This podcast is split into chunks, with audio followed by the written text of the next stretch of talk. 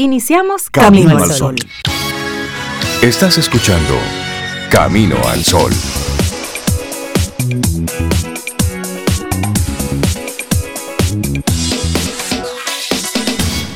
Buenos días, Obeida Ramírez, Cintia Ortiz y a todos nuestros amigos Camino al Sol oyentes.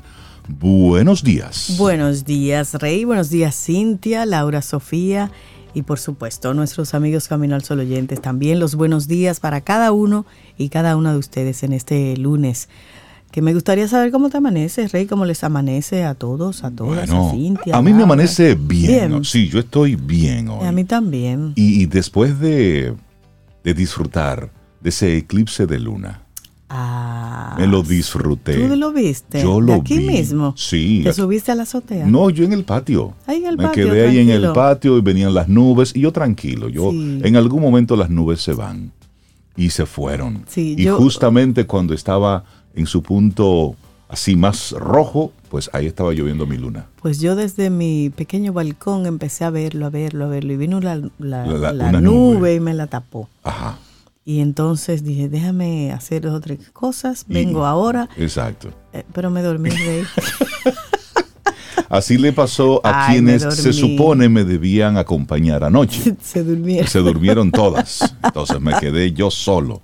Entonces apagué todas las luces Pero del vi patio un poquito, sí. y me quedé así a oscuras. Y me disfruté mi, mi, eclipse.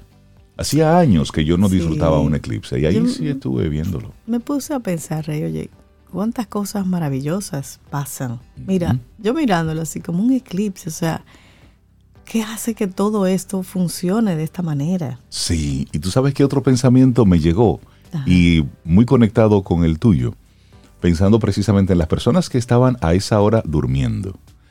Y decía, oye, me está pasando esto que es, es mágico, es espectacular.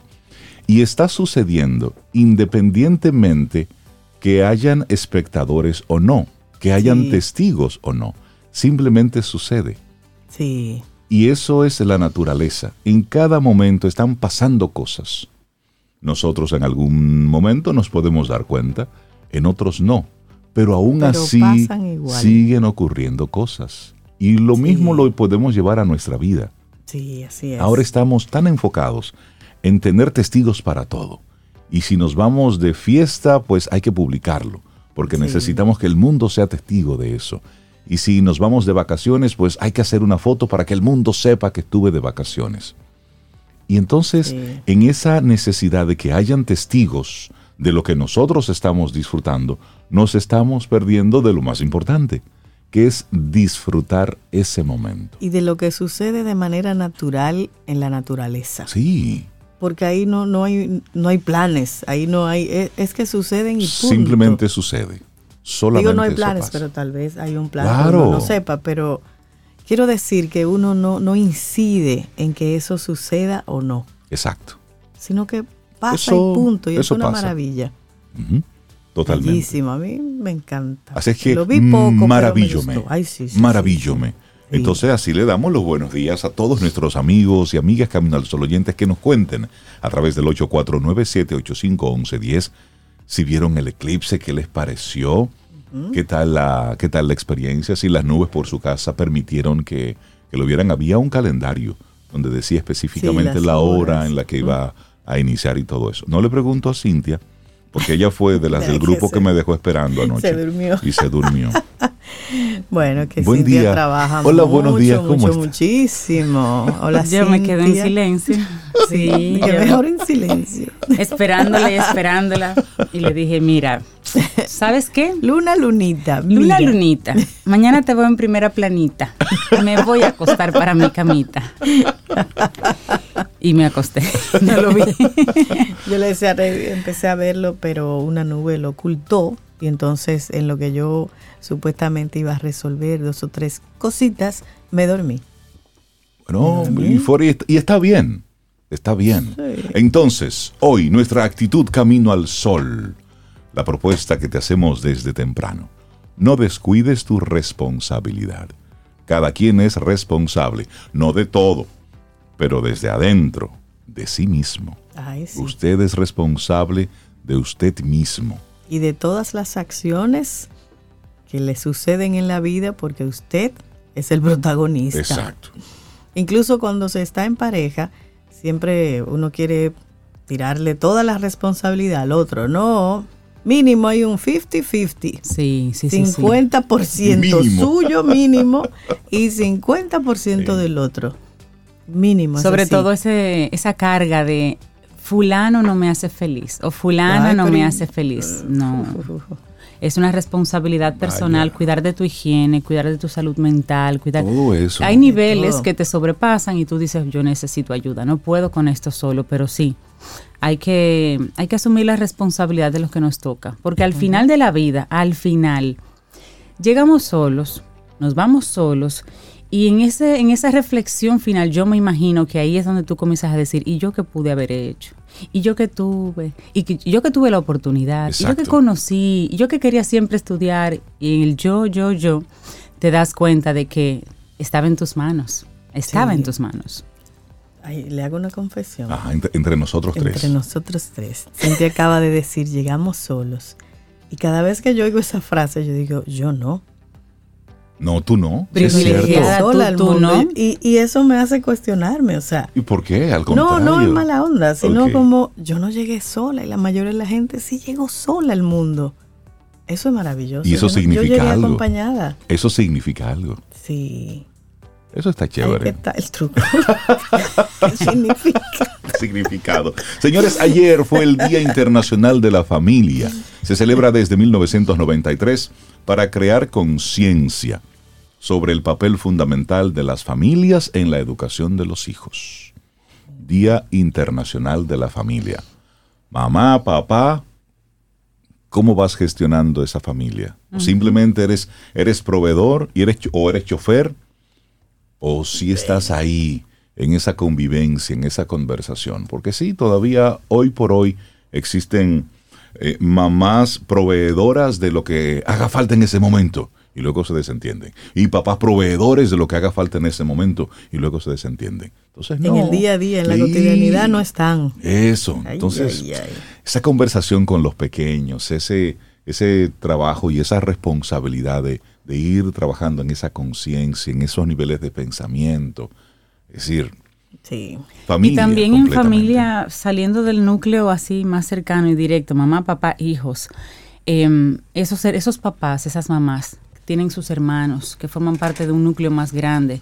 Tienen sus hermanos con sus esposas y sus sobrinos, y están los abuelos. Ese núcleo agrandado, digamos, ese combo agrandado, también cuidarlo. Claro. También Sí. cuidarlo porque se dan tradiciones familiares que con el tiempo las personas se van desmembrando porque se van casando, se van viviendo a otros países y demás. Y luego esa familia queda con una tradición que fue una historia, Sí. algo que fue pero que ya no es. Y la realidad es que también, eso sí es algo que, que me gusta mucho verlo en las... eh, en, las, en algunas historias familiares, cómo se trasciende, no importa. Los Ramírez somos así, así, nos juntamos cada año, se hace siempre una, los nuevos miembros que nacen en ese año se conocen. O sea, esas tradiciones Sí. deben tratar de mantenerse independientemente de la velocidad de la vida.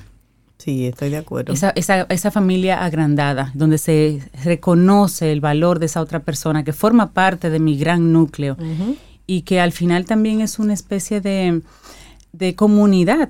Porque Sí. si en un momento dado mamá, papá falla, está, está el tío, está, eso antes se, se daba, ese, ese- Sí. esa conversación con el tío de confianza, con Claro. el abuelo, el gran consejo del abuelo, de la abuela, que cuidemos eso, los que estemos en un solo, eh, digamos, en un solo lugar, por lo menos físicamente, que tratemos de, de conservar eso y tratemos nos incluimos, porque la verdad es que nosotros Claro. también, también nos Por toca. Esa familia agrandada hay que cuidarla. Así es. Bueno, y hoy es un día importante también. Sí. Es el Día Internacional de, Convi- de la Convivencia en Paz. Y con este día se pretende promover la tolerancia, la solidaridad, el respeto y la paz a nivel mundial.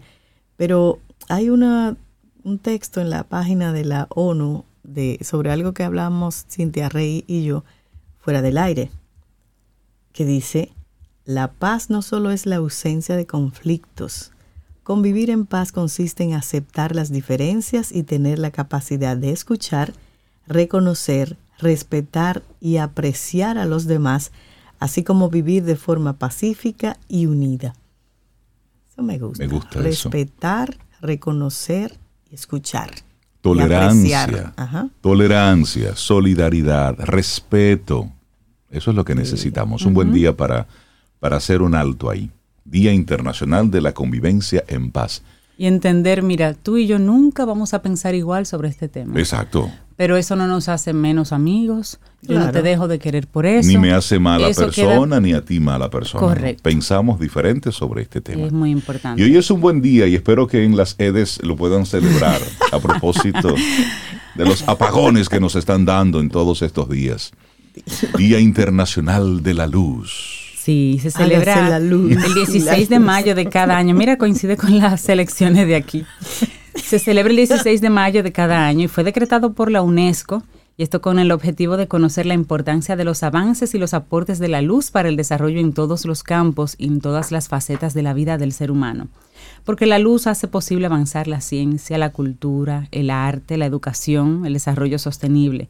Surge como una idea tras la celebración del Año Internacional de la Luz y las tecnologías basadas en la luz, que tuvo lugar en el año 2015. Eso es bastante reciente.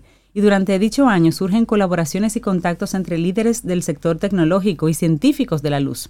Para mantener, impulsar y estimular dichas relaciones, se propone entonces crear este Día Internacional de la Luz, que sucede cada 16 de mayo desde entonces. Bueno, pues con luz. ahí está, para que la celebremos con luz. Tomémonos un café. Disfrutemos nuestra mañana con Rey, Cintia, Soveida, en camino al sol.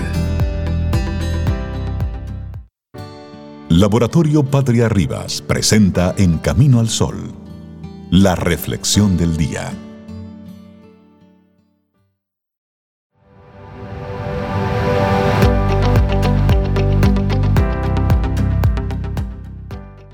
Tu vida comienza a cambiar el día que te responsabilizas de ella. Steve Maraboli. De inmediato nuestra reflexión para esta mañana. Los cuatro estilos de vida, y esto según Alfred Adler. Sobre una pregunta ahí. Bueno, ¿cuál es tu estilo de vida, Rey? ¿Cuál es tu estilo, de, vida? Cintia? Amigos Camino al Sol oyentes, ¿cuál es su estilo de vida? Viva. Viva. Viva. Bueno, el psicólogo Alfred Adler definió cuatro tipologías, de las cuales tres no son saludables ni pueden permitirnos construir una existencia feliz y significativa.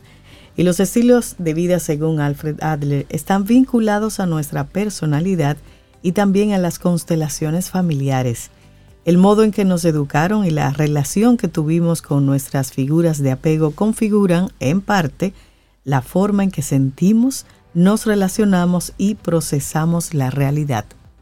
Claro, unos lo harán con un estilo más saludable y otros derivarán en comportamientos problemáticos. Ahora bien, algo que señalaba este célebre médico y psicoterapeuta austríaco, creador de la psicología individual, es que las personas no estamos tan influenciadas por nuestras experiencias pasadas como creemos.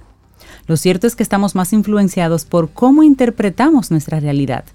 Esto explica por qué a veces dos hermanos que han tenido los mismos padres actúan y construyen un tipo de existencia tan diferente el uno del otro. Según Adler, nuestro estilo de vida es una fuerza creativa con la que intentamos superar nuestras carencias, expresándonos, tomando nuevas decisiones y valorando también qué es lo que necesitamos. Es un constructo psicológico complejo, pero muy interesante y en el que vale la pena profundizar. Por esto lo analizamos hoy. Bueno, estilos de vida según Alfred Adler. ¿Cuál es el tuyo? Es interesante saber que la primera figura que se interesó por comprender los estilos de vida del ser humano fue Alfred Adler. Bien es cierto que Carl Jung ya usó este término por allá en 1912, relacionándolo también con la personalidad. Sin embargo, él no profundizó demasiado en este tema. Fue Adler quien realizó una detallada investigación para formular más de una teoría, más de una perspectiva renovadora. Asimismo, destacan los métodos que empleó. Utilizó un enfoque holístico para el estudio de la personalidad, observaba a las personas en sus contextos sociales habituales y aplicó interesantes perspectivas filosóficas. Una de ellas fue el ficcionalismo de Hans Weichinger, quien dio valor a las construcciones mentales o el modo en que los individuos interpretamos el mundo. Por otro lado, un componente que fue clave en todo el tejido teórico y la perspectiva adeliana fue ese sentimiento de inferioridad, Según él, es precisamente esa sensación de carencia, insignificancia y fragilidad la que nos insta a superarnos. De este modo, para alcanzar la plenitud personal, lo que debemos hacer es buscar metas e ideales. Y a esto, el señor Adler lo llamó el finalismo ficticio. Bonito nombre ese. ¿Mm? Finalismo ficticio. Eso es lo que debemos buscar, metas, ideales. Y es a partir de esos objetivos e ideales como las personas vamos construyendo nuestros estilos de vida. Y cuidado, porque no todos son positivos ni recomendables. De los cuatro estilos de vida, según Alfred Adler, solo uno es saludable. Vamos a conocerlo. La tipología gobernante, vivir desde el egoísmo. El estilo gobernante tiene como origen una personalidad agresiva, egoísta y dominante. Es una forma de vivir que se nutre en exclusiva del sentimiento de insignificancia y reacciona desde él con hostilidad. Lejos de superar esta dimensión, se estanca, lo que a su vez se traduce en rencor, desconfianza y en la necesidad de tener el control sobre los demás para que satisfagan lo que uno mismo no puede proveerse. Ese no es sano. Tal y como advertía el propio Adler, la persona que no está interesada en el prójimo es quien encuentra mayores dificultades en su devenir, su forma de vivir, pensar, relacionarse y comportarse siempre es problemática, a menudo hasta patológica, narcisismo, agresividad, entre otras. Bueno, la segunda patología, tampoco muy positiva, es existir desde la carencia, la tipología receptora. Entre los estilos de vida, según Alfred Adler, destaca este perfil receptor, ¿En qué consiste? Bueno, estos individuos orquestan toda su existencia y sus comportamientos en una sola dirección, obtener esfuerzos de los demás. Y el refuerzo también de, esta, de, este, de este perfil. La persona receptora tampoco ha superado el sentimiento de inferioridad y por ello deriva en relaciones de dependencia y sumisión absoluta. Vivir de la carencia es existir desde la falta de autoconcepto, la ausencia de valores y un amor propio inexistente. Este estilo de existencia puede conducir a la persona hasta situaciones de gran vulnerabilidad y también de mucha infelicidad. Número dos, la tipología receptora, existir desde la carencia. Bueno, y luego pasamos al número tres, la tipología evitativa, jugar a ser escapista. Hay quien escapa de toda responsabilidad, quien elude los problemas y es incapaz de mantener cualquier relación. Los evitativos son individuos infantiles que buscan una vida fácil, la gratificación inmediata y alimentarse de lo lúdico para evadirse y no tener que poner nunca los pies en el suelo. Mejor estar en las nubes que tomar el control de la realidad. Y este estilo de vida resulta caótico en todas las esferas. En lo social, lo laboral, en lo personal. Son inestables, poco reflexivos, suelen actuar por mero impulso este tipo de personas carecen de todo atisbo de fuerza creativa, se limitan en exclusiva a buscar refuerzos y eludir todo deber o propósito concreto por el que trabajar y esforzarse. Si usted se ve reflejado en ese escapismo. Mm. Ahí está su tipología. Mire, y eso comienza desde pequeño. Ese es el chico que le dice, ponme en el trabajo ahí con mi matrícula, aunque yo no pude hacer nada. Exactamente. Quieres el beneficio, pero no el esfuerzo. Correcto. Así es. Bueno, aquí está el cuarto. Este sí, vamos a poner atención. El tipo socialmente útil. Personas con intereses y responsabilidades sociales. Este último de los estilos de vida define la tipología más saludable, íntegra y feliz los individuos socialmente útiles son los que trabajan cada día para superarse, para limar sus miedos, potenciar sus fortalezas y desactivar el egoísmo. Solo así logran conectar con los demás de una manera auténtica. En el momento en que nos sentimos útiles y valiosos en la sociedad, descubrimos nuestro lugar en el mundo. Y esto implica poner metas en el horizonte, tener expectativas y desarrollar una mente capaz de interpretar cada experiencia de manera útil y positiva, porque allá de lo que nos pasa, importa cómo valoramos lo que nos sucede. Es importante recordar que un propósito de la psicoterapia adleriana era dar a la persona un enfoque vital más creativo y menos arcaico, menos primitivo. Es decir, quien siga atrapado en su sentimiento de inferioridad y de carencia responderá a su entorno de manera desadaptativa, bien de forma hostil, dependiente o evitativa.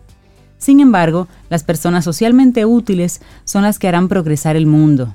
Algo realmente bello que Adler nos explicaba en El sentido de la vida, ese libro, es que nadie es el único habitante de la Tierra. Además, este planeta es limitado en recursos. Procuremos llevar un estilo de existencia que respete y tenga en cuenta estas dos cuestiones innegables.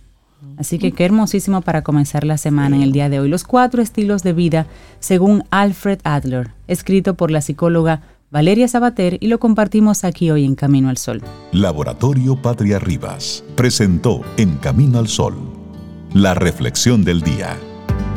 Tomémonos un café.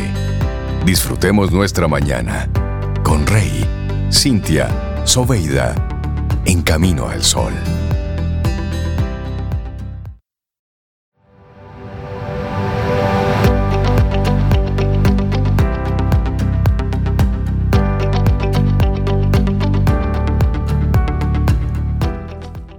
La disposición a aceptar la responsabilidad de nuestra propia vida es el origen de donde surge el autorrespeto. Joan Didion. Y seguimos avanzando en este camino al sol. A ustedes muchísimas gracias por estar ahí conectados con nosotros a través de las diferentes vías que tenemos disponibles, en especial estación 97.7 FM, nuestra página web caminoalsol.do y luego, por supuesto, a través de las diferentes plataformas en las que nosotros cada día vamos colocando el programa para que tú puedas, si no lo escuchaste ahí en vivo, si queda ese reservorio ahí, ese contenido para que puedas escucharlo una y otra vez, y eso está en nuestra web y también en todas las plataformas de podcast. Hemos dividido el programa, lo dividimos cada día para que tengas todas las entrevistas y puedas simplemente reconectar con Camino al Sol en cualquier rinconcito.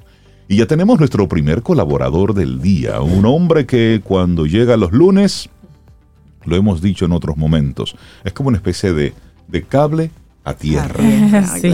para invitarnos a reflexionar.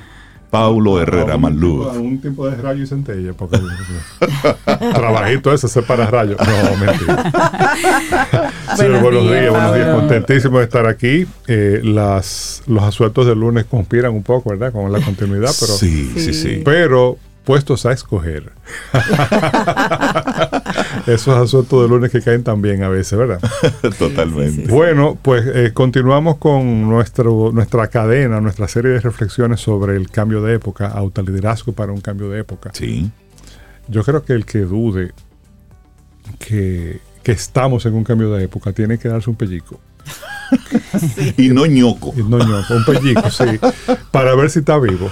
¿Eh? Sí. Porque puede, el que, el que lo dude todavía con las cosas que estamos viendo, las cosas que estamos, eh, eh, eh, eh, digamos, eh, eh, teniendo que experimentar, que vivir en nuestro espacio de trabajo, en Sí. nuestras casas, en, en- en los espacios educativos, eh, eh, en, la- en la calle Sí, sí. en la calle eh, son, son propias de un cambio de época. Entonces esto es un poco una guía para uno mismo, ¿no? Re- re- repasando rapidito lo que hemos dicho hasta ahora, mantener la calma, mantener la perspectiva. eh, también habíamos dicho que el, el rol más importante del liderazgo ahora es mantener la perspectiva para recordar lo que es importante. Hagamos el tránsito ligeros de equipaje, eh, Sí. tanto de Eso cosas materiales como de cosas emocionales y mentales. Eh, importante saber cómo, pero es más importante saber por qué. O sea, Exacto. esa, esa actitud reflexiva permanente Sí, sí. para te- tener pendientes por qué hacemos las cosas. Eh, porque el cómo va a cambiar mucho, eh, hay mucho ruido, hay mucha, eh, el ambiente está muy cargado y esas motivaciones principales tienen que estar muy claras, esos porqués. Tener cuidado con lo que se desea porque se puede conseguir Y si pasa. y se pasa. También que la noche es mala consejera, eso fue lo último que Sí, dijiste. sí, sí, sí. Sí. Entonces, la- la- la que- el, el que traemos hoy se intitula Esto es largo, mi hermano. Aprende a ayudar y a dejarte ayudar. Y dejarte ayudar. Sí. Eso es, es, es importante que nos pongamos en ese mood, en ese aceptar eso. Aceptar eso. Estamos en un tránsito, estamos en un cambio que llega, durará lo que tenga que durar. Eh, y como es largo, eso, eh, eh, las dos cosas son eh, eh, difíciles, pero especialmente la segunda, dejarse ayudar. Es muy importante porque para eso tú tienes que primero aceptar que necesitas ayuda. Y hago esto y recuerdo un disclaimer eh, que a veces eh, en otras ocasiones tratando este tema eh, he dicho, y es que este tipo de, digamos, de reflexiones que, que pueden ayudar, son válidas, pero no sustituyen la ayuda profesional que podamos necesitar en un momento dado. Exacto. Eh, y yo quiero que ustedes sepan, yo no estoy entrenado para eso, yo no soy terapeuta ni terapista, yo soy un- una persona que observa, reflexiona y comparte, punto. Pero si tú sientes o, tú- o- o- o alguien te ha dicho o te ha hecho la observación de que tú pudieras necesitar ah, una ayuda más, más, más profesional, no dudes en buscarla. Búscala. Claro. Porque los tiempos están para eso. Siempre, siempre, pero especialmente ahora. Porque la, la incidencia que estamos viendo en los espacios de trabajo, de nuevo, en la calle, en la- en- con la gente muy joven, tanto a nivel de colegio como a nivel de universidad, de estudios superiores, es, es sorprendentemente, o digamos, llama la atención lo alta que es. Y no es, no, o sea, cuando tú ves lo que ha pasado, porque uno normaliza todo, los seres humanos Sí. normalizamos todo, hasta la pandemia, todo lo que ha sucedido, Sí. tú dices, no, no, es que lo que ha pasado no es poca cosa. O sea, el, eh, esto ha sido un jamaquión eh, de todo, de todo, del piso, del techo, de las paredes, y eso sus consecuencias trae. Claro. Entonces, eh, estar atentos para ayudar cuando haga falta, no perder de vista que estamos todos al límite, eh, y eso es un poco la actitud de participar en la película y ver la película, ¿eh? para interpretar lo que pasa con los ojos primero de la compasión y de la y de la comprensión, pero también de la inteligencia, de saber, mira, eh, eh, en condiciones normales probablemente esa persona o yo mismo no nos comportaríamos de esa manera. Algo extraordinario está pasando que provoca comportamientos extraordinarios. Y esto está conectado, Paulo, con algo que estamos viviendo, es decir, sí, nos obligaron a levantar los pies, a soltar el piloto automático en el que veníamos hasta principios del 2020. Ok, pero luego eso se combinó con el cómo me siento a propósito de todo lo que estamos viviendo. Claro. Entonces tenemos dos años sintiendo como, como un algo raro. Y eso es incertidumbre, pero al mismo tiempo eso es, ah, pero espérate, lo que yo creía no es. Así es. Y estamos viendo cómo a nivel económico, el país que se mostraba como el que más ha mostrado su refajo.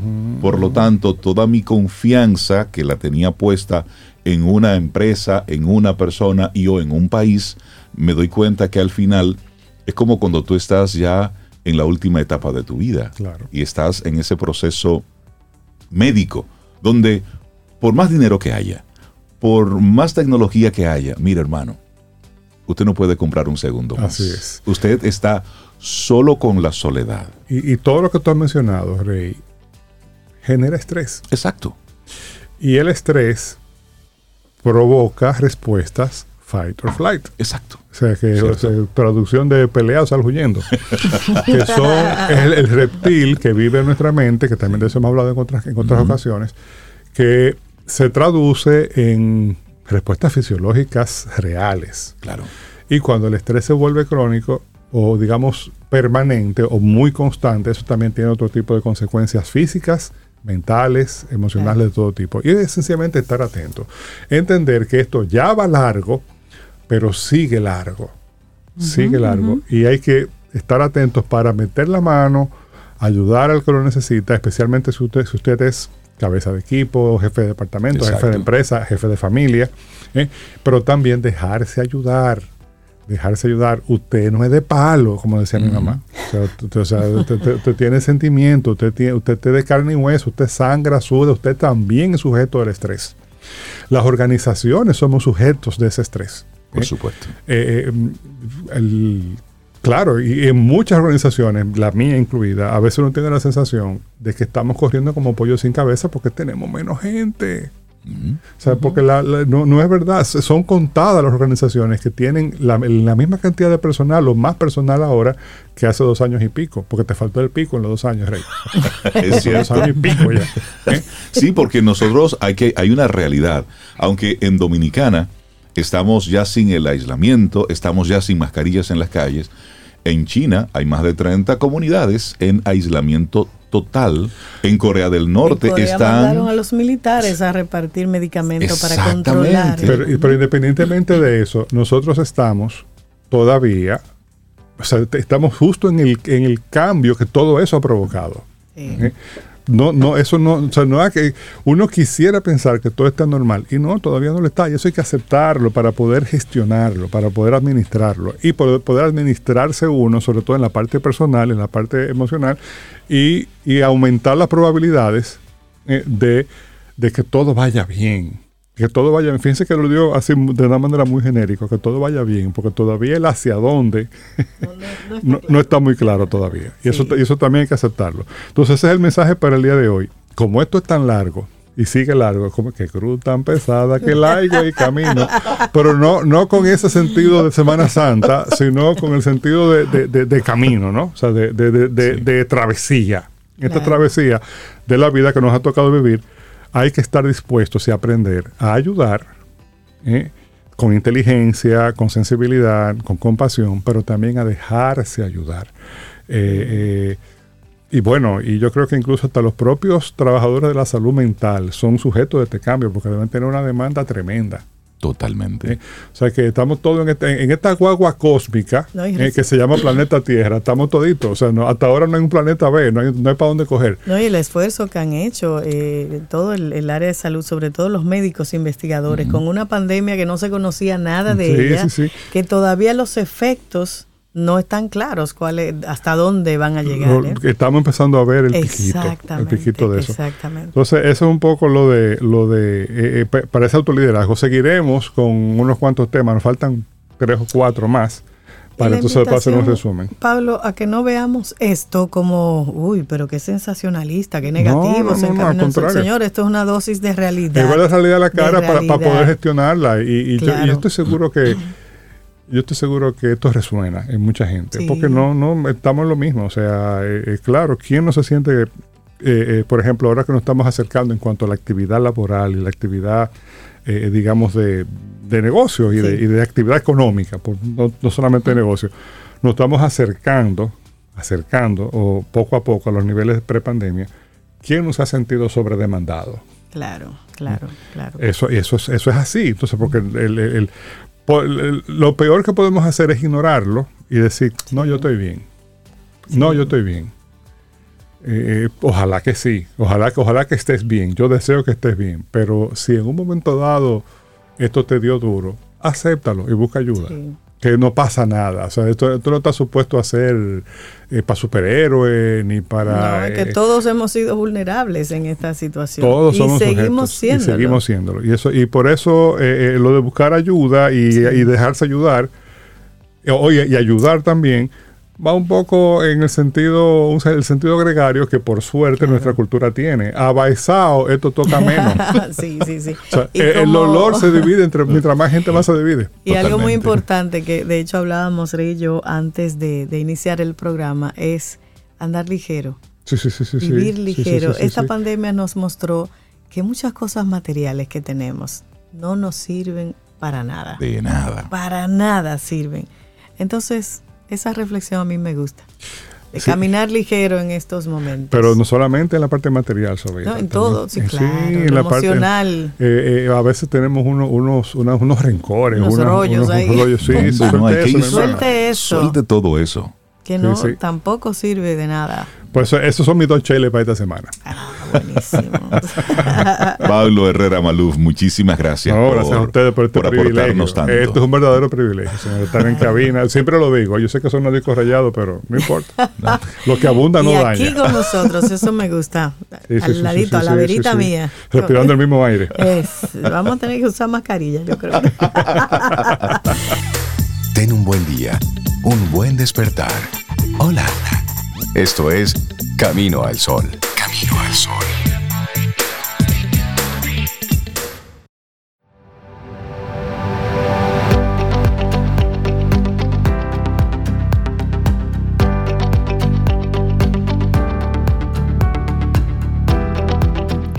No nos hacemos sabios por el recuerdo de nuestro pasado, sino por la responsabilidad de nuestro futuro. George Bernard Shaw. Y seguimos avanzando en este camino al sol. Muchísimas gracias por conectar con nosotros a través de cualquier rinconcito de este mundo mundial.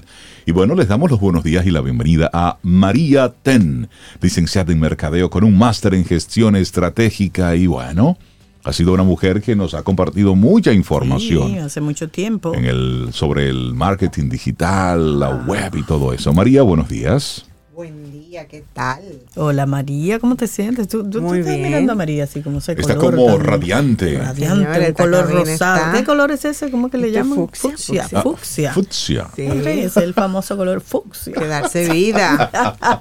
María, qué bueno conectar contigo hoy. Estrategias sociales para organizaciones sin fines de lucro. Sí, señor, hay Bueno. muchísimas causas por ahí que necesitan un empuje y que necesitan que la gente las conozca para que podamos apoyarlas. Y eh, a partir de ahí dije, bueno, pues vamos a crearle su pequeño plancito. Para las organizaciones sin fines de lucro. Así que es. papel y lápiz, Aquí hay anotar. tips que funcionan para los demás también, pero el foco es ese.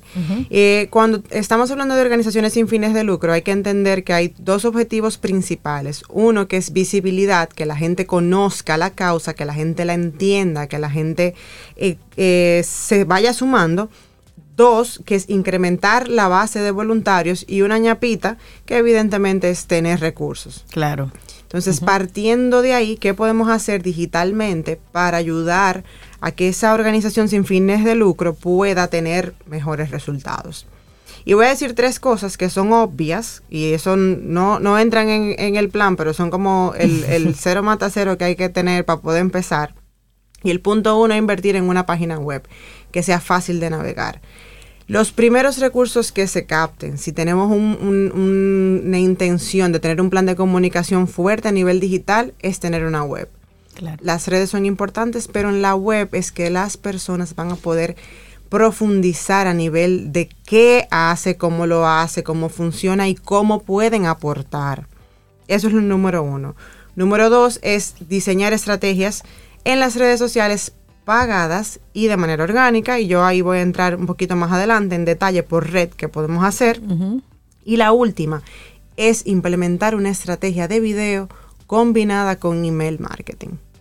En el video podemos desarrollarnos un poquito más, podemos hablar, podemos contar de qué va todo y el correo electrónico va a ayudar a que esa base de datos vaya creciendo y que la gente siga conectada con esa causa. Dicho ese intro, ahora, ¿qué podemos hacer según qué plataforma para poder sacarles realmente provecho a su estrategia digital y eh, darle ese empuje que esa organización necesita? Empecemos por Facebook, que es Sí. la madre de El tercer país. Sigue siendo Sí. el tercer país. Sí, ya, ya, ya va pa- para 3 billones de, de Ah, usuarios el tercer activos. país así del que- mundo. Sí, sí, sí, no va a morir. En Facebook, lo primero que tenemos que hacer es a nivel de contenido, crear publicaciones que sean realmente interesantes, que muestren el trabajo, enfocarse en eso y que contengan enlaces que generen tráfico a la web. O sea, siempre pensando en la web como primer paso que fue lo que dijiste. Correctamente. No es que Facebook se convierta en su web. Sí, porque eso hay mucha gente sí, que piensa que lo eso. he visto mucho. Sí. Mucha gente, no, porque ya hay. Pero no, no, no, no, no. Crear contenido que sea interesante, que muestre el trabajo que se hace en el día a día, que muestre el, el cómo los recursos se están realmente utilizando, porque eso es muy importante, la prueba de que lo que se está captando está funcionando y que eso lleve tráfico a la web y luego elegir cuáles de las publicaciones que ya hemos hecho tienen real potencial y pagar para que esas publicaciones lleguen a la audiencia objetiva. Entonces, si yo, por ejemplo, lo que estoy buscando son voluntarios y necesito gente joven, segmento eso. Si yo estoy buscando fondos y ayuda de empresas y demás, pues segmento eso también. Y elijo el contenido según qué objetivo yo quiero lograr. No es pautar por pautar ni, ni, invertir así a lo loco, sino eh, definir y tener muy claro cuál es el objetivo de lo que yo quiero lograr para poder sacarle el mayor provecho a esa inversión. Ese es en Facebook. En Instagram, aquí viene mi amigo Reinaldo. Invertir en marketing de influencers. No. Sí es una buena práctica en este caso por el nivel de exposición que le dan a la causa. Si es un influencer que realmente confía y cree en la causa, ayuda mucho que se haga eco de, eh, la, de, la, causa. Yo lo viví una vez con, con Techo, que fue mi primera construcción de, techo, por mi país. techo por mi país. Y ahí habían varias figuras que la verdad que me sorprendieron que construyeron y se fajaron y construyeron y documentaron su proceso ayudando a que... Que no fue pose ni Exactamente. que se fajaron. Así desde la, desde la honestidad. Desde el corazón. Y, quiero estar aquí con cámara y sin cámara. Es correcto, es correcto, es correcto. Y eso sí ayuda a que realmente las causas se, se conozcan un poquito más y que la gente conecte con eso que está pasando ahí. Eso es eh, lo primero a nivel de Instagram. Y lo segundo es publicar imágenes de calidad que demuestren el impacto que tiene la historia que se está viviendo a nivel de la institución. Porque una cosa es lo que se vive, por ejemplo, dentro del comité de organizativo y demás, y otra cosa es la realidad de la causa que se está impulsando y que se está apoyando. Y eso tiene que documentarse correctamente, combinado con la estrategia de video que ya lo dijimos anteriormente. Otra red que puede ayudar muchísimo es TikTok. Y aquí la idea es asociarse con personas influyentes que ya tengan mucho tráfico, porque con TikTok pasa lo siguiente. Hay marcas y, empresas y organizaciones como, como esta de la que estamos hablando hoy, que no necesariamente triunfarían teniendo un TikTok ellos. Ya. Pero si se apalancan de alguien que ya genera contenido, que ya tenga una base de seguidores importante para promover el mensaje, pues ahí se pueden tener resultados. Por supuesto. claro. Exactamente. Entonces no es que tú entres a TikTok, porque es, es, es, difícil y no, y, y, no todo el mundo tiene la facilidad de crear un contenido que realmente se viralice en esa plataforma. Pero sí apalancarse de gente que pueda ayudar a que ese mensaje llegue. Y a nivel de si ya quieres estar en la red, la clave es crear videos cortos con música que cuenten historias conmovedoras. ¿Cuánto dice cortos? ¿Cuánto estamos hablando? 15, 30 segundos nomás de ahí. Y contar una historia en 15 o 30 segundos. Se puede, difícil, pero se puede. Sí, me imagino. Sí, sí, sí, porque son, son contenidos que van pasando rápido y tú vas tratando de mostrar realmente lo importante y construyendo la historia. María, y en esa misma línea, ¿qué ¿qué tan validado es de parte de la audiencia el recibir autopromoción? Es decir, nosotros estamos haciendo, estamos haciendo, estamos haciendo, o que otros sean los que digan el tipo de beneficio que han recibido por estar conectados con nosotros. ¿Qué la gente valora más? Yo creo que es un mix de un poquito de las dos, porque la, la, el, el, peso que le da el voluntario cuando cuenta lo que vive ayuda muchísimo. Y el peso que le da la, la, organización cuando promueve lo que está haciendo también. Porque aquí ocurre algo, hay mucho desconocimiento y la gente no necesariamente entiende cómo funciona. O cree que porque tú hiciste una subasta, una colecta, recaudaste dinero, que ya con eso se solucionó todo. Y hay un engranaje de, de pasos y de acciones que hay que hacer para que esa causa se desarrolle que mucha gente no sabe. Entonces, si usamos una estrategia combinada, puede tener muchísimo mejor resultado. María, y, hablando de ese tema, eh, muchas de las organizaciones sin fines de lucro realmente no tienen muchos recursos. Tienen que esperar que le lleguen y cuidado generarlo ellos mismos. Así es. Eh, hay herramientas, ya tú mencionaste las redes sociales, ahí no hay que, que, pagar para inscribirse, sí, los pagos que tú sugieres en publicidad. Pero hay, hay otras herramientas que pudieran utilizar de manera gratuita, no sería como sin, sin con el menor costo posible, porque Exacto. todo cuesta. O como una María Ten que le ayude, porque tampoco tienen el personal necesario para crear todo, todo esto que tú Así es. sugieres. ¿Cuál, ¿Cuál sería la, el camino, la sugerencia que, que tú le haces para em- empezar? Mira, a nivel de voluntariados, yo creo que eh, es organizar muy bien la estructura. hay, hay instituciones sin fines de lucro que tienen muy claro que la comunicación es su fuerte para poder llegar a la gente y tienen comité y, y- y voluntarios que ayudan a que esa estrategia se genere. Igual, hay cosas que cuestan.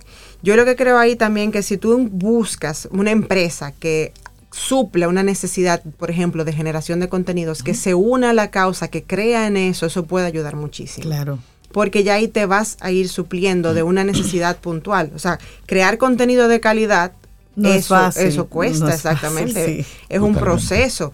Y tener aliados en esa área ayudará. También tener claro cuáles son los mecanismos para que la gente done. Porque si no queda claro eso y no queda claro cuál es el uso de los recursos, la gente no, no necesariamente porque lo vio en redes va a creer. Sí. Entonces hay que documentar eso y explicarlo muy bien y que se vea el ciclo de vida de la, de la actividad en todos los canales digitales para que esa confianza se vaya construyendo, porque si no, no nos va a servir de, de sí, nada. Así es. Definitivamente, mira, y aprovechar precisamente ese tema que estás, que estás tocando para reconocer el trabajo que ha estado haciendo UNICEF. A propósito de que ayer se celebró Juntos por la Niñez, un teletón que realizan en nuestro país de nuevo, este año lo hacen, y, y fue interesante ver cómo ellos movieron todo a través de las redes sociales. Y creo que cumplieron con el librito, María, que tú estás eh, precisamente eh, compartiéndonos en el día de hoy. Es decir, identificar personas que comulguen con este mensaje, pero luego fueron muy, eh, muy explícitos en cómo iba a ser la dinámica, qué la gente podía aportar, durante qué horas iban a estar realizando este encuentro. Y creo que fue una, una muy buena práctica lo que, lo que hicieron la gente de, de UNICEF a propósito de este teletón, porque, como muy bien dice Zoe, se necesita. Sí. Se necesitan muchísimos recursos. Nunca es suficiente para tú eh, poder apoyar a los más, a los más pequeños, Así que es. es. el enfoque de UNICEF. Así es, y usted que, que está ahí consumiendo el contenido, investigue un poco más, porque realmente hay veces que uno cree que, que hay que donar mucho dinero o que mi tiempo tal vez no va a aportar valor y cuando, cuando viene a ver sí, así que involucrémonos un poquito más y encontremos una causa en la que realmente nosotros crea- creamos para que, poda, para que podamos apoyar con amor y, y que esas organizaciones sigan haciendo el bien, porque al final eso es lo que hace falta. Así es. María Ten, muchísimas gracias por compartirnos hoy este, este tema. Porque María tiene para todo, para lo comercial, pero también para lo social. Estrategias sociales para organizaciones sin fines de lucro. María, la gente que quiera conectar contigo. Claro que sí, me pueden escribir a yo soy arroba mariatenm.com o seguirme en redes sociales como yo soy Mariaten. Buenísimo. Súper. María, que tengas un excelente día. ¿eh? Igual usted. Ten un buen día, un buen despertar. Hola. Esto es Camino al Sol. Camino al Sol.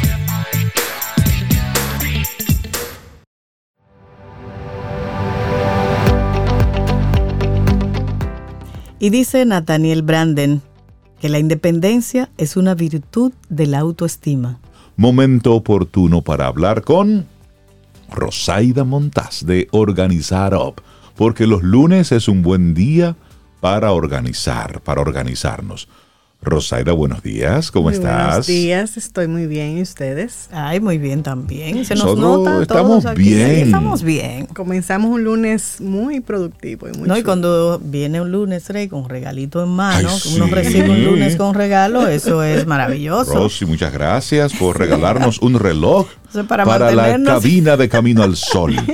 No, para mantenernos. mensaje cuál es? El mantener No, el no, tiempo. no, O el sea, el tiempo. Nosotros manejamos tiempo aquí. Que hablamos demasiado. a Claro, veces, claro, no, Ese- no, eso está ese bien, reloj pero- nos va a ayudar. Pero el tiempo, ¿Tiene controlar el tiempo, controlar el tiempo ayuda. Controlar el tiempo es bueno. Siempre, bueno. claro, claro. Así que muchas gracias, Rosy. Siempre, para mí es un placer. Bueno, y hoy queremos conversar contigo para conocer qué hace un organizador profesional de espacios. Porque organizar, organizar, todos decimos que organizamos, pero, pero, realmente, ¿por qué?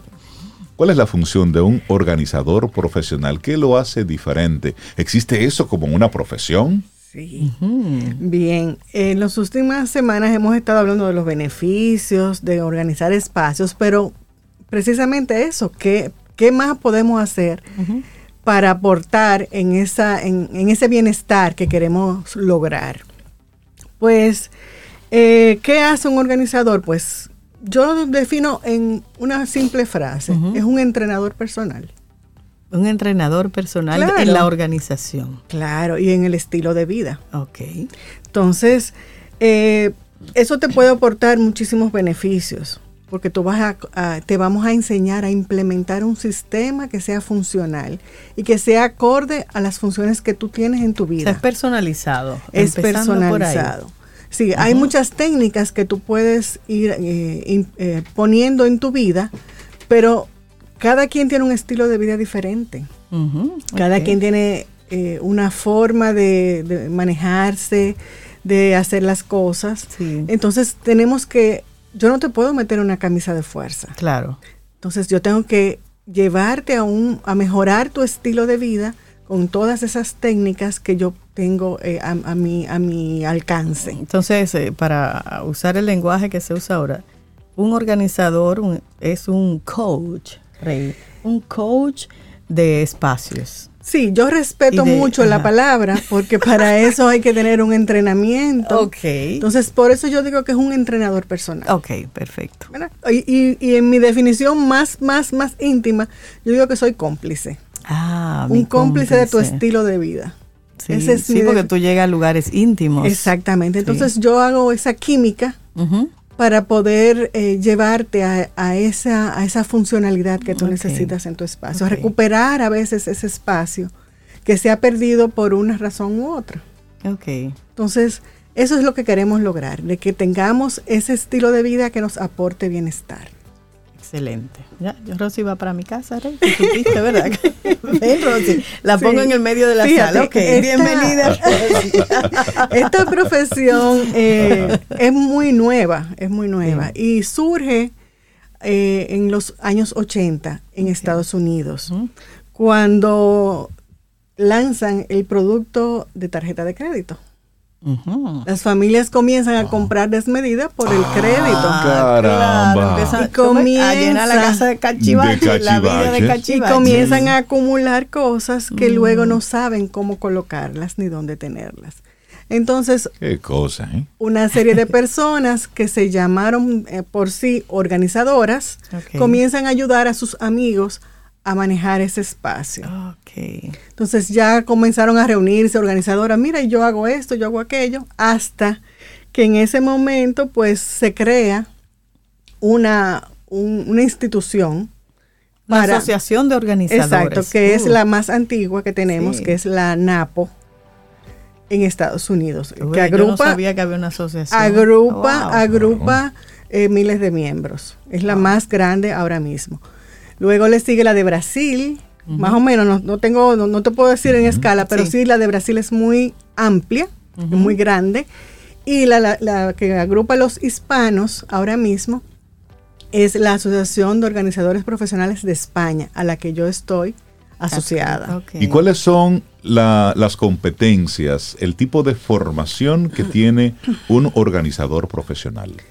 Fíjate, hay que, hay que conocer eh, la persona, o sea, eh, de dónde viene, su más bien que aprenda a, a trabajar su interior. Yo hago mucho énfasis en eso, Porque de nada sirve que transformemos un espacio si tú no estás consciente de lo que te de lo que tú tienes que lograr y que te va a aportar ese ese espacio Sí. organizado. Y yo, yo me refiero específicamente a un organizador profesional. ¿Cuál es su formación base? ¿O cuáles son esas diferentes competencias Ya, eh, ya. Profesionales que debe tener? Ok.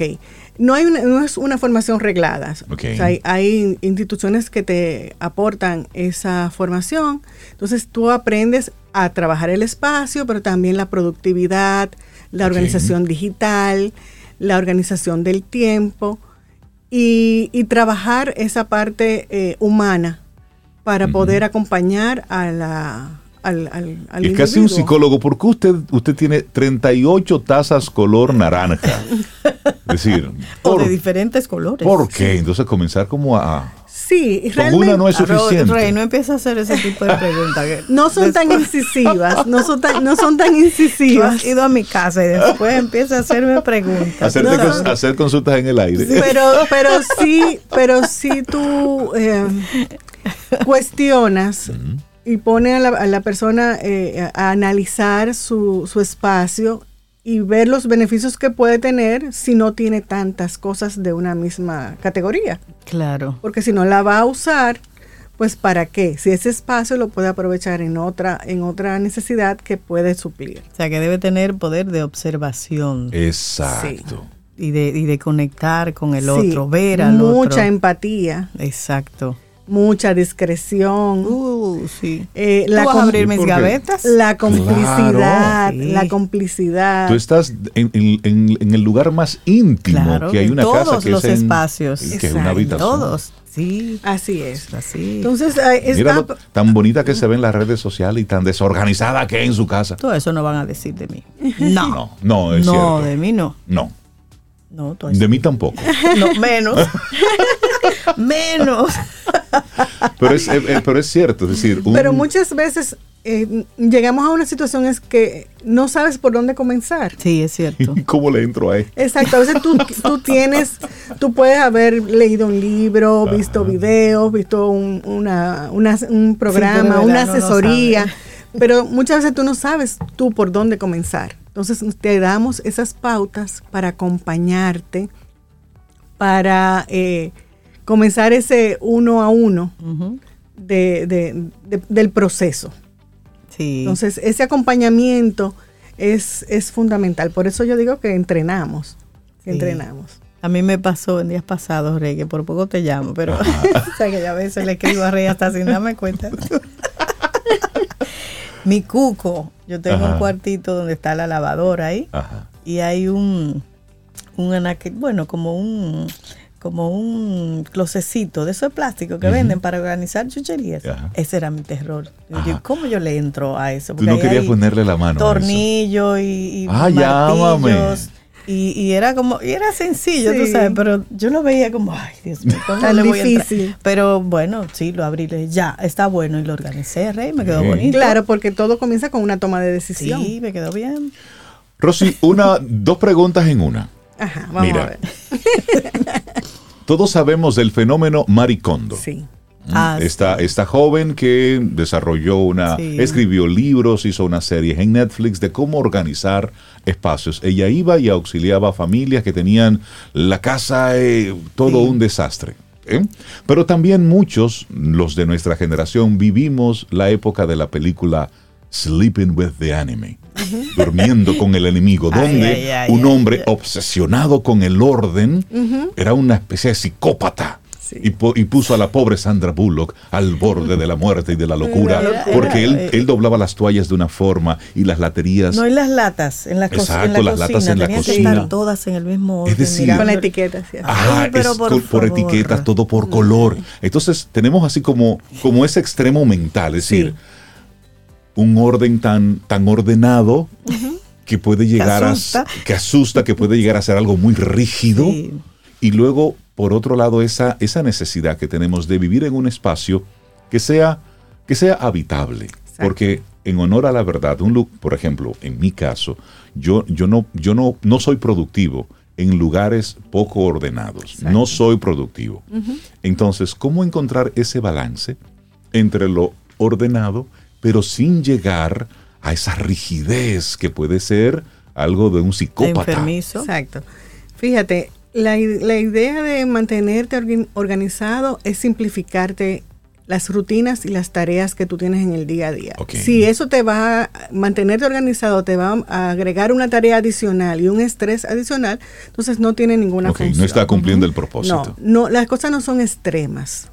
No, no hay, no hay que llegar al extremo. Hay personas que sí, que son muy obsesivas con el, con el orden, pero tenemos que fluir porque no vivimos, no vivimos aislados, no estamos únicos en el Claro. mundo. Entonces tenemos que convivimos con otras personas eh, que tienen otras, otras necesidades, otras eh, actividades dentro Sí. del espacio. Entonces muchas veces lo ideal es hablar, que, que tengamos ese diálogo, de que eh, hagamos ese equilibrio y podamos ten- mantener ese mínimo orden que nos permita ser productivos, ser funcionales, eh, estar a gusto en el espacio.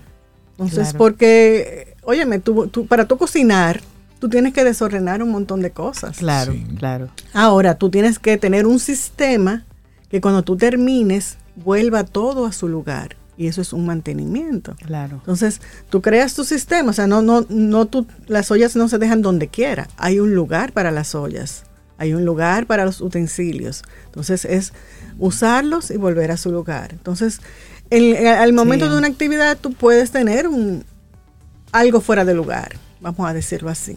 Y pudiera ser hasta para otra persona un desorden. Y que no cause eso, ninguna roncha familiar de la roce, pareja, exacto. porque eso pasa. Eso pasa, eso pasa. Pero tenemos que ser flexibles, hay que ser flexibles.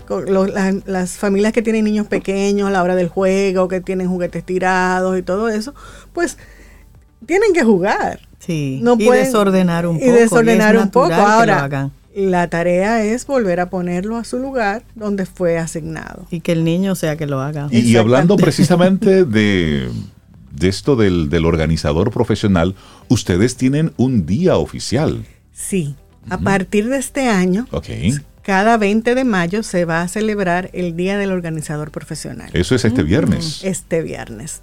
Va a ser un evento mundial donde se di- 11 asociaciones del mundo de organizadores profesionales eligieron este día para celebrarlo. Cada 20 de mayo vamos a celebrar eso. Entonces, para este año, eh, la Asociación de Organizadores Profesionales ah, coincidió que tenemos el sexto congreso de organizadores profesionales y vamos a coincidir todos en, en Bilbao, España. Ah, Entonces pero va a ser un Si fin de semana. España. Va a de ser un fin de semana de celebración. Y a es. organizar para allá, aprender de celebración más. organizada, Sobe. organizada. Sí, celebración. Ya, Y eso se hace ese eso, celebración programa. organizada, eso se claro, claro. hay un- programa muy. Pero ¿Y qué tipo de temas van a estar abordando en este encuentro? Eh, todavía no, no, no tenemos el programa, pero siempre hay temas eh, que aportan al crecimiento de- del organizador para, para hacerlos eh, más eh, Cada- profesionales, claro. más capacitados. Eh, la asociación se ha ocupado de cada cierto tiempo pues ofrecernos formaciones de organización de documentos, de las Ah, porque regulaciones llega hasta organizar documentos. Yo hasta documentos y documentos digitales también. Yo Ah, soy pues- organizadora de documentos digitales. Ay, ¿Cómo? Rosy, hablemos, Pero- porque yo tengo un backup de un backup de un backup de un Es- y yo backup. fotos y hay documentos. Pero en bueno, eso trabajamos. más o menos es, es sumamente amplio el campo de la organización. O sea, Ay, no solamente nos limitamos a los eso. espacios. También, bueno, es un espacio digital. Sí, sí, Es que sí. Es un espacio digital. Lo que pasa, sí. interesante, porque siempre que pensamos en organizar algo, pensamos siempre en lo físico. En el Y espacio en la físico. casa Pero- y en la oficina. ¿Cómo tiene usted el, el desktop de su computadora? Yo he visto de estos escritorios de computadora que me dan grima. Sí, sí, sí. Yo dije, sí. pero ¿y cómo viven? Parece un bosque. eso? Parece un Oh, bosque. Dios. Rosy, en esa misma línea, para que la gente que quisiera tener eh, algún tipo de acercamiento con, contigo desde organizar OP, ¿qué tipo de servicios tú, tú ofreces desde tu empresa aquí? Ofrecemos asesorías personalizadas, virtuales y presenciales. Hacemos el servicio en sí en el espacio, ya es, es un acompañamiento mucho más cercano. Y también hacemos talleres. Excelente. Talleres cada cierto tiempo, ofrecemos talleres a grupos pequeños, a empresas y para poder darle ese entrenamiento eh, un- con una personalización pero grupal. Buenísimo. Se comparte chulísimo en esos espacios. ¿Cómo la gente conecta contigo? Eh, a través de organizarup.com, nuestra página web y las redes sociales Organizarup. Bueno, pues Rosy, me dices a qué hora nos vamos en el, para el evento que tenemos, los Allí organizadores Madrid. profesionales Nos vamos, en sigan, Madrid. Sigan, Madrid. sigan las redes que vamos a estar publicando muchas cosas interesantes a través de Organizarup y de la Asociación Profesionales de España. Buenísimo. Yo tengo una sorpresa para ¿Ah, los sí? Caminos al Sol oyentes. Ah, cuéntanos. Pues vamos a regalar dos asesorías a los que están en el chat. Tú y yo, Sobe, no podemos participar. no podemos. Entonces participar. ya ustedes harán la mecánica Ok, perfecto. y entonces me pasarán los contactos y luego programamos esas asesorías. Bueno, pues de inmediato, aquí organizamos los concursos así, rápido. Todo aquel amigo, amiga Camino al Sol oyente que a través del 849-785-1110 nos diga ¿m? que quiere participar y que quisiera tener una asesoría de parte de Rosy, ¿en qué área específica es que necesita esta, este orden? Sí, es bueno que sea Sí, específico. sí, sí. Que, que venga a Sí. ayudarme. No, No, no, no, no, no, no, no. Si es un espacio. Si quiere Sí. que te ayude en la cocina, si quiere que te ayude en la habitación, si quiere que te ayude en el espacio de trabajo. Exacto. Pero Sí. debe ser bien específico. Entonces, vamos a hacer un sorteo durante el transcurso del día. Perfecto. Vamos a estar recibiendo todas las todos los nombres y demás. Entonces luego al final del día hacemos una, una tómbola virtual y damos a conocer el ganador Excelente. a través de nuestra de nuestro número de nuestra WhatsApp. comunidad de WhatsApp. De nuestra comunidad. 849-785-1110. Eso. Eso. Ahí los es. esperamos. Rosy, que Son tengas dos. excelente día. Igual para ustedes. Muchísimas gracias. Y que te vaya súper bien en esa organizada Y celebración que tiene. Tú vas para allá, Gracias. tráenos cosas de allá. Sí, sí, sí, claro, claro. Hay muchas sorpresas para todos. Rosy, un abrazo, cuídate mucho. Gracias. Rosy. ¿Quieres formar parte de la comunidad Camino al Sol por WhatsApp? 849-785-1110. Camino al Sol.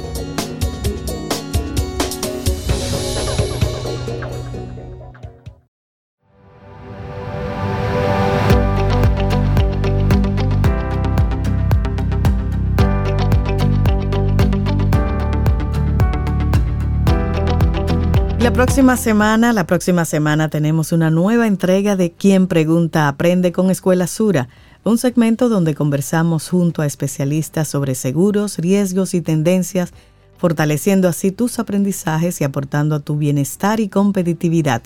Tu cita es el miércoles 25 de mayo, no te lo pierdas. Quien Pregunta Aprende con Escuela Sura. Bueno, y nosotros tenemos un, un invitado especial, ay, Sobe. sí, a ti y a mí que nos gustan esos inventos, así como Sí, sí, con sí. cosas nuevas. Me gustaría conocer hoy a Dani. A Dani. A mí Sí. también. Quiero conocer a Dani. ¿Quieres conocer a Dani? ¿Quién será Dani? Bueno, Dani es el asistente virtual de Banesco, Mm. pero quien nos lo va a presentar es Jover Urbaneja, él es gerente de canales alternos de Banesco Banco Múltiple. Señor Urbaneja, buenos días y bienvenido a Camino al Sol. ¿Cómo estás? Vale, muchísimas gracias. Y eh, bueno, igual para ustedes, de primera mano, les agradezco enormemente en nombre de Banesco Banco Múltiple, mi persona, la oportunidad que nos brindan de estar con ustedes hoy y hablar, tal como dicen, sobre Dani. Sin más ni más, vamos a entrar a hablar sobre Dani, como ya algunos saben. Dani es nuestro asistente virtual a través del canal WhatsApp. ¿Qué es lo que está haciendo Dani para nosotros? Significa un cambio en el cual Banesco está innovando en la banca dominicana, permitiendo a nuestros eh, clientes poder tener un sistema rápido de autogestión a través de un canal que hoy conocemos mundialmente. ¿sí? ¿Qué podemos decir sobre la nueva noticia que traemos? Esperamos que sea la primera de muchas. Es que Dani ahora permite hacer transacciones financieras a través del canal, mediante el desembolso multicrédito. Si algunos no conocen lo que es, digamos, multicrédito, este de hecho es un producto que es algo común en la banca dominicana, donde una línea de crédito adicional permite a nuestros clientes tener dinero en su tarjeta para poder llevar a cabo diferentes tipos de transacciones. ¿Dónde está la innovación de Dani y dónde está brillando Banesco? Es que ahora, a través de WhatsApp, un asistente virtual, con pocos pasos, por supuesto, cubriendo todos los puntos de seguridad, un cliente puede tener, digamos, un desembolso de dinero en su cuenta en cuestión de minutos. Espérate un momentito, eh, Jover.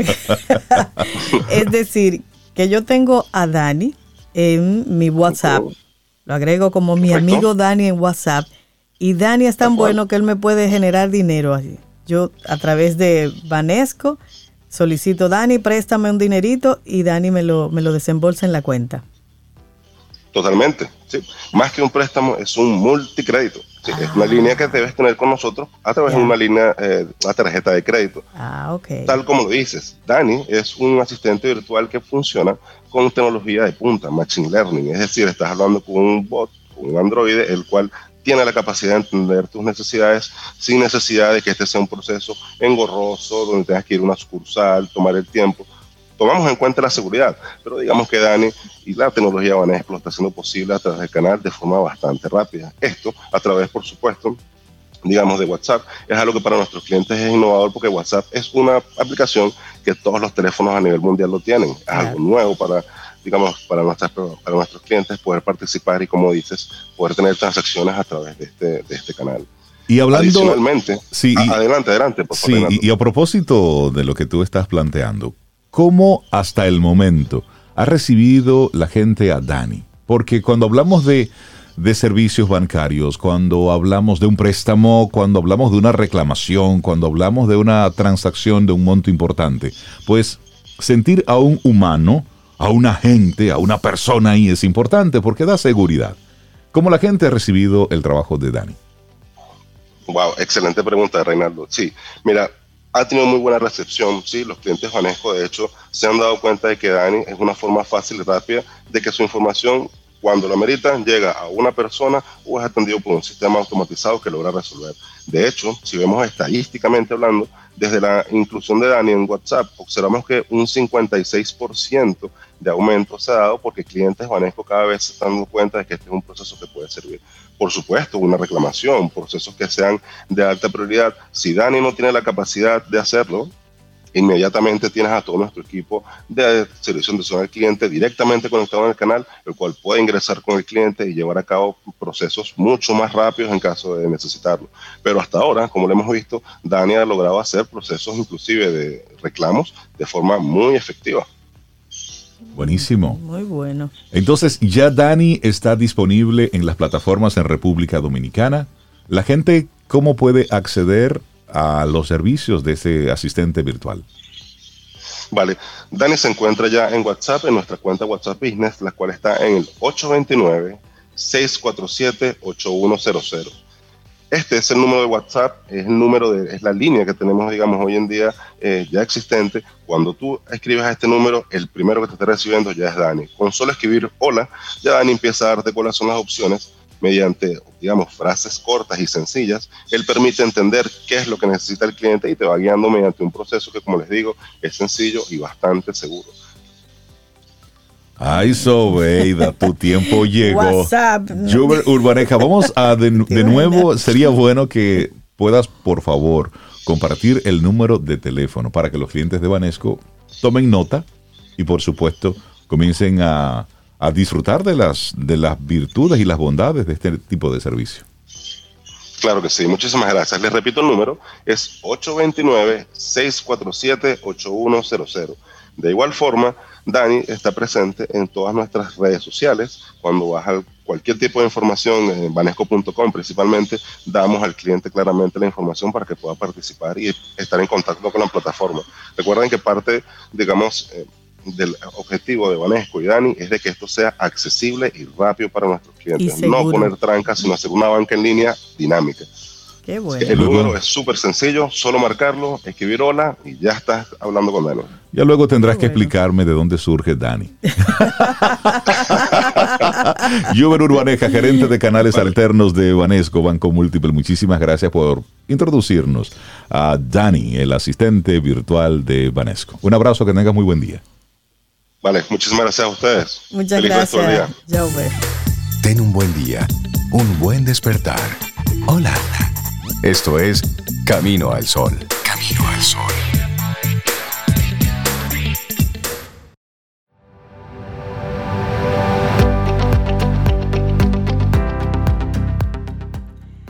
Si cada uno limpia su acera, la calle estará limpia. Eso lo dijo Goethe.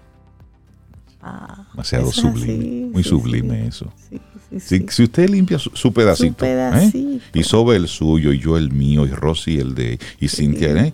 ¿Qué, qué- qué tendremos como resultado? Claro, una ciudad limpia, limpia, es eso. limpia, Señores, es. llegamos al final de nuestro programa Camino al Sol. Por este lunes, recuerda cuál es la intención, la actitud Camino al Sol para hoy. No descuides tu responsabilidad. A eso queremos invitarte. Cuando toca, toca. Y a usted, lo suyo. ¿Mm? Deje de estar mirando para el otro lado. Mire lo suyo. Y hágase responsable de eso. Hágase responsable de lo que a usted le toca. Así que esa sea la intención para este lunes 16 de mayo. Mañana martes, si el universo sigue conspirando, si usted quiere, y si nosotros estamos aquí, tendremos un nuevo camino al sol. y esperamos que hayas disfrutado del contenido del día de hoy. Recuerda nuestras vías para mantenernos en contacto. Hola arroba caminoalsol.do. Visita nuestra web y amplía más de nuestro contenido. Caminoalsol.do Hasta una próxima edición. y pásala bien.